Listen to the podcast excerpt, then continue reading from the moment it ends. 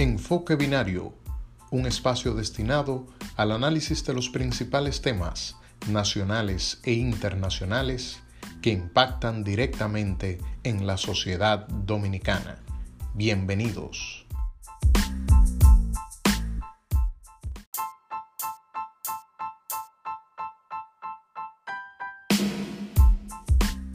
Muy buenos días amigos y amigas de Enfoque Binario, transmitiendo desde media isla del Caribe que está en el mismo trayecto del Sol. Si nos estás escuchando, tú también eres parte de nuestro equipo. Un servidor, Luis Eduardo Gutiérrez, me acompaña Gilberto Luna Ulloa. Muy buenos días, Gilberto, ¿cómo estás? Buenos días, Luis. ¿Cómo te sientes? Muy bien, muy bien. Aquí con... Diste una introducción ahí que me hizo eh, recordar a Pedro Mir.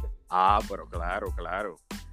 Y por supuesto, también encantado de volver a compartir con la gente en esta nueva entrega de este programa Enfoque Binario Podcast con interesantes temas el día de hoy. Hoy es 6 eh, de agosto del año 2020 y vamos arriba. Ah. Estoy con mi café, como siempre, y quiero compartir eh, el café hablando de un tema internacional, pero que está vinculado, digamos que íntimamente, con la República Dominicana, y es el tema de la situación de la monarquía española en la actualidad.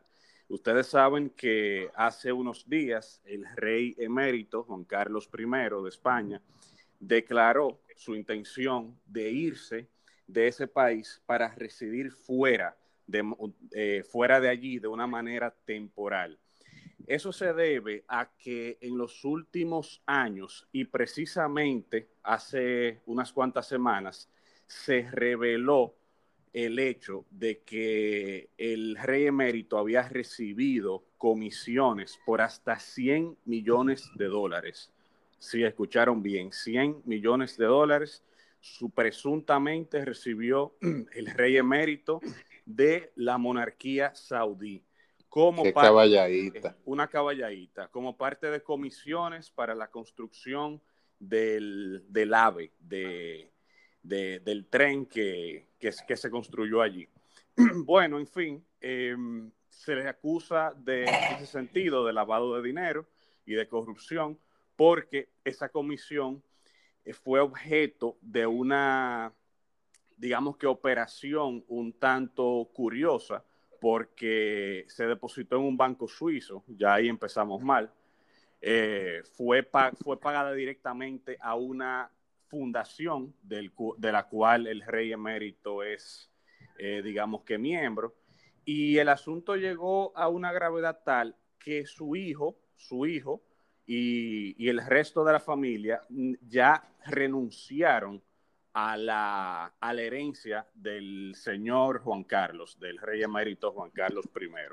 Es una situación sumamente eh, preocupante para la monarquía porque debemos recordar que la misma fue instalada, fue constitucionalizada en el año 1978, pero eh, esa monarquía viene con una especie de pecado original y es que el señor Juan Carlos I, el rey emérito, es, fue la persona que Francisco Franco, el dictador por más de 40 años en ese país, lo eh, declaró como su sucesor. Luego, en el año 78, con el proceso de democratización, el rey siguió como, digamos, como jefe de Estado, pero evidentemente un rey que, que reina pero no gobierna, como dicen, con, con facultades muy limitadas. Pero la monarquía ha sido eh, en los últimos años bastante cuestionada y ha perdido incluso su legitimidad.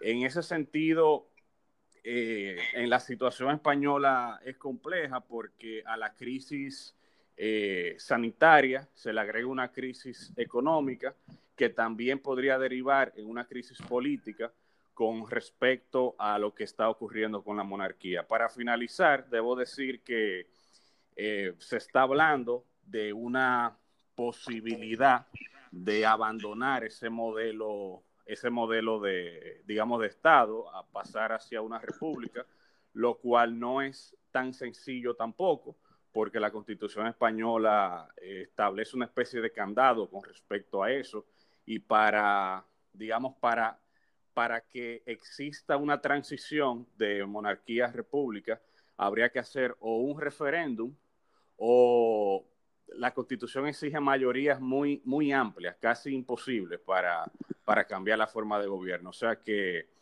que está complicado, pero, pero bueno, ya el tiempo dirá lo que va a ocurrir. Ojalá que ese, que ese país que, que uno tanto quiere por, las, por los vínculos históricos que, que tiene nuestro país con España, pueda resolver esa situación, Gilberto. Eh, interesante el tema. En los últimos días se ha hablado mucho de eso, sobre todo ante la posibilidad de que el rey emérito viniera a establecerse a una residencia que tiene en Casa de Campo, en La Romana. Correcto. Eh, incluso en todos los medios de comunicación, todavía el día de ayer, antes de ayer, eh, se estaba a la espera una especie de hermetismo, de, de secreto sobre el tema, de si sí, de si no. Ayer vi, por ejemplo, que eh, aparentemente había llegado a Portugal. No sé si eso será algo transitorio o si efectivamente eh, llegaría aquí a la República Dominicana. Bueno, vamos, a, vamos a esperar a ver. Yo quiero volver al plano nacional. Eh, hay un tema del que también se ha hablado en los últimos días que creo que es importante que lo tratemos. Eh, recomendarle a las personas que escuchan este programa y que todavía no cuentan con eh, o no gozan de, de, una cuenta en Twitter, que creen su cuenta, que abran su cuenta. Y lo digo porque, al menos desde el punto de vista político, desde el punto de vista informativo, es una red social que aporta mucho y que de hecho los gobernantes eh, en los últimos años han utilizado para dar a conocer informaciones importantes de su gobierno. Consciente de esa eh, desde que ganó la presidencia de la República, se ha circunscrito en esa línea y ha empezado a designar una serie de personas, de ministros, eh, de directores generales, eh, a través de esta plataforma. De manera que quienes no tienen cuenta, será importante que la abran porque esa es una vía en la que pueden estar en contacto permanente con las últimas decisiones que ha tomado o que va a seguir tomando el presidente electo Luis Abinader. En ese sentido, uno de los últimos tweets que emitió eh, se refirió en los términos siguientes. FOMPER recibe los recursos generados por las empresas capitalizadas y son usados a discreción de su consejo y presidente. Esto ha generado innumerables casos de corrupción. En el nuevo gobierno eliminaremos esta institución y pasaremos los recursos que recibe al sector salud. ¿Por qué me quiero hacer eh, eco de esto?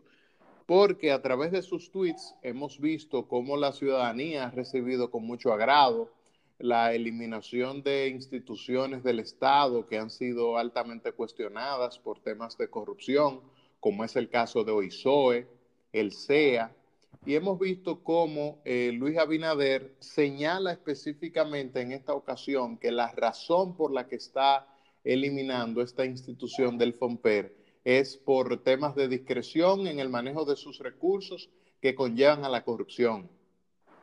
El presidente del FOMPER, que precisamente es eh, una persona, reside aquí en Santiago, una persona muy conocida en el Partido de la Liberación Dominicana, que es el, el señor Fernando Rosa, inmediatamente emitió una comunicación oficial dirigida a Luis Abinader en su función de, de presidente de, esta institución del Estado, eh, explicando que había que resaltar que Fomper nunca se había visto involucrado en escándalos de corrupción, con lo que pretendió de alguna manera darle una respuesta de las actividades que se manejaban en el Fomper, de que eh, sus decisiones no estaban tomadas directamente por su presidente, sino que había una especie de consejo de directores en los que se involucraban el presidente, el vicepresidente, el Consejo Nacional de las Empresas Privadas, el CONEP, el Ministerio de Hacienda, el Ministerio de Economía, la CDE, el CORDESEA y otras eh, entidades.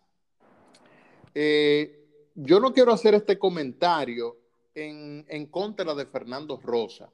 De hecho, eh, lo conozco, es una persona que hasta donde sé tiene una alta vocación de servicio sino que más bien quiero circunscribirme al tema de eh, la institución, de su funcionalidad, de su importancia, de si hay discrecionalidad en el uso de los recursos y de ciertos escándalos que se han generado, sobre todo luego de que se produjera ese tuit. Por ejemplo, nosotros vemos cómo hay una, una nómina de personal fijo que asciende más de 13 millones de pesos y donde su presidente, Fernando Rosa, eh, percibe un salario fijo de más de 520 mil pesos. Y estamos hablando de una institución que ni siquiera es un ministerio. Pero peor aún, no solo lo que gana Fernando Rosa, sino que ustedes saben, señores, quién es la vicepresidenta de esa institución, Luis. La vicepresidenta de esa institución es hermana del presidente de la República. Yo ni siquiera sabía que eh, eh, Danilo Medina tenía tantos hermanos, porque tenemos a, a Yomaira Medina eh, con el tema de las mochilas, tenemos a Alexis Medina, que en los últimos días también ha sonado bastante a raíz de un reportaje que hiciera Nuria y de unas empresas de licitación y de cómo se ha beneficiado en el Estado. Y encima de eso también tenemos que la vicepresidenta del FOMPER es hermana del presidente y percibe un salario de más de 350 mil pesos el salario de un ministro. Pero peor aún, tú sabes, Luis, eh, cómo se ha beneficiado Yomaira Medina, hermana del presidente de esta institución. Se ha beneficiado con más de 66 millones de pesos que han ido a parar a su fundación. Entonces son eh, eh, situaciones que generan una urticaria en la sociedad y que mueve a la gente a pensar que sin lugar a dudas, a través de esa institución y de otras instituciones del Estado, se cometen una serie de, actividades, hay un manejo de los recursos del Estado eh, que simplemente genera un cuestionamiento. Ahora bien, yo quiero hacer un llamado también al presidente electo, Luis Abinader. Él habló de eliminar esta institución, pero hay que ver también cuál es la función. Eh, si, la razón por la que se quiere eliminar es porque no cumple con su función, porque no hay un manejo íntegro de los recursos que llegan allí, yo creo que lo correcto sería poner en funcionamiento la institución que cumpla con los objetivos que se establecieron en la ley y que además haya un, manejo íntegro de los recursos. Porque acuérdate una cosa, Luis, la gente no votó por el PRM, eh, nosotros no votamos por el presidente electo Luis Abinader para que hiciera una revolución estructural del Estado, del sistema en la República Dominicana. La gente por lo que realmente votó fue por una revolución ética, por una revolución moral, de transparencia y de fin de la impunidad. Entonces, yo creo que hay que tener también cuenta en ese sentido que lo mucho hasta Dios lo ve y que lo importante es que vemos una intención eh, por parte de nuestros gobernantes de querer hacer las cosas diferentes eh, y de verdaderamente cumplir con las aspiraciones de la gente de que haya un Estado funcional. Bueno, muy interesante lo que planteas. Realmente, realmente es una institución que, como bien señalas, ha sido cuestionada, no ahora, sino desde hace muchísimos años. Y fíjate una cosa, también a la gente hay que recordarle que el, pecado original, por así decirlo, es el hecho de que se realizara ese proceso de privatización de esas empresas que antes formaban parte del patrimonio de Rafael Leónidas Trujillo y que luego del, del ajusticiamiento del mismo formaron a pasar al Estado en los años 90, y durante el gobierno, de, el primer gobierno de Leonel Fernández, 96. En el 1997. exacto, en el periodo 96-2000 se inicia ese proceso de privatización que fue muy cuestionado.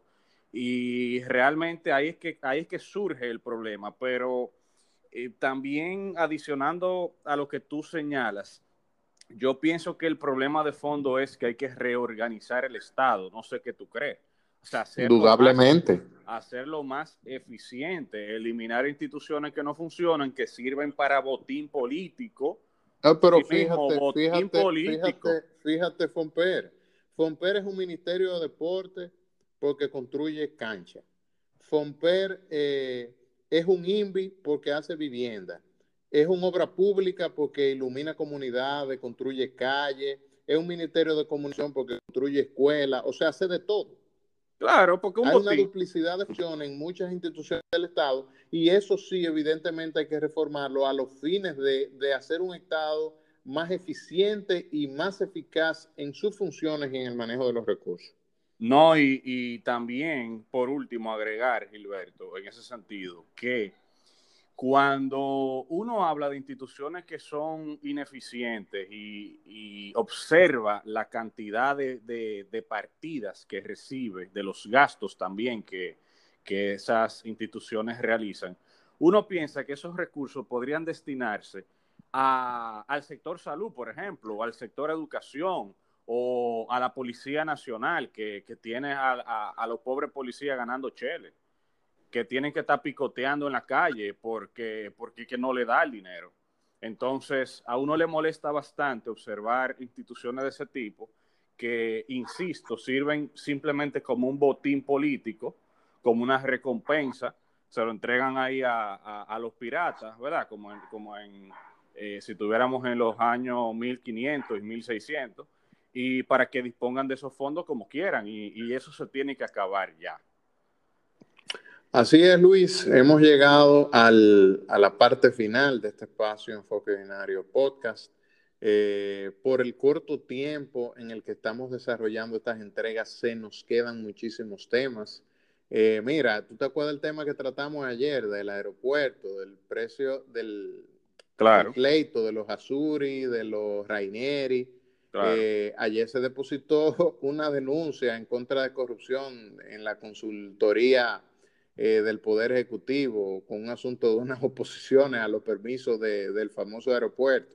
Así Ese es. un pleito entre dos familias privadas, eh, entre dos grupos económicos, eh, que yo creo que hacía tiempo que no se veía eso y habría que ver hasta dónde va a parar. Ojalá mañana o en otras entregas podamos seguir dando detalles de este y otros temas. Señores, gracias por acompañarnos, Luis. Un abrazo a todos, cuídense mucho, feliz resto del día.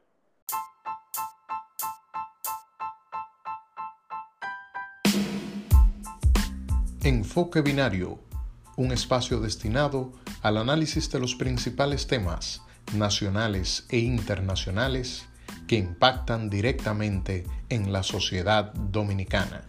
Bienvenidos.